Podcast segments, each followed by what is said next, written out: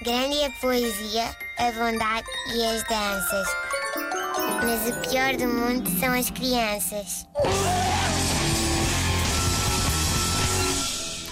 Ora, hoje vamos falar desse microcosmos, uh, como lhe chamou Ana Markle muito bem, essa amostra da humanidade, esse ecossistema eh, imperfeito que é o parque infantil. Sim, senhor. Uh, o que se passa num parque infantil diz muito da humanidade. Uh, eu acho que podia fazer esta rubrica durante um mês ou dois mesmo, uh, só sobre o parque infantil. Mas vocês não precisam de passar tanto tempo lá, ainda que radiofonicamente, como eu passo, não é? Nos últimos meses. Um, ora, eu no passado domingo estava onde?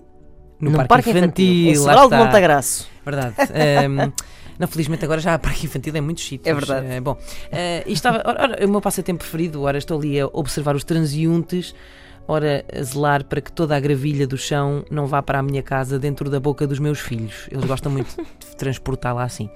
Eis não quando, dentro de um pequeno comboio, onde um dos meus filhos brincava, entrou uma criança bastante mais velha, teria assim os seus 4 anos uh, à vontade, uh, o que para o meu filho qualifica quase como um adulto. Uh, certo. Pronto, ele não tem bem noção.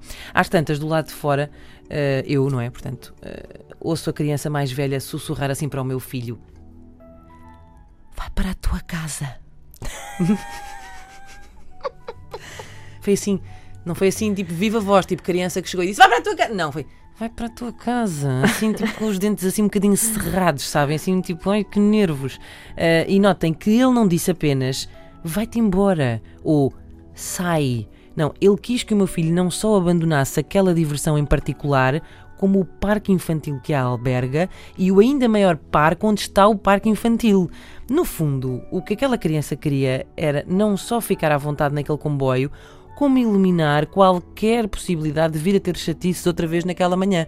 Uh, encontrando o meu filho, por exemplo, nos baloiços ou nos escorrega. Aí está. É, portanto, Anulá-lo. Baza é? daqui, Exato. tipo, onde eu não te possa ver nos próximos uh, uhum. 25 anos. Vai para a tua casa. Tipo, já te avisei. Bom, e o que é que eu fiz em relação a isto? Perguntam vocês. Nada. Não fiz absolutamente nada. Sobretudo porque para o meu filho uh, terem-lhe dito vai para a tua casa ou aquele multibanco não dá talões. É um bocadinho a mesma coisa. é um bocado a mesma coisa, porque ele, ele fica, como é que ele fica com essa informação? Fica na mesma, portanto, é-lhe indiferente, Igual. de maneira que ignorei. Mas fiquei a pensar, e se a vida dos adultos fosse uh, como a das crianças num parque infantil? Já imaginaram? Imaginem que chegam à máquina do café, não é? Por exemplo, ainda hoje de manhã fui à máquina do café e está lá assim uma pessoa a usá-la que eu não gosto. Era só dizer assim: sai, agora sou eu. E pronto. Ou, ou, ou, ou então alguém que estava a ser muito chato muito chato, muito chato. Ou mesmo que nem, que nem estivesse. Imaginem só que a existência daquela pessoa no mesmo metro quadrado que vocês, tal como o meu filho e aquela criança, estava mesmo a ser insuportável.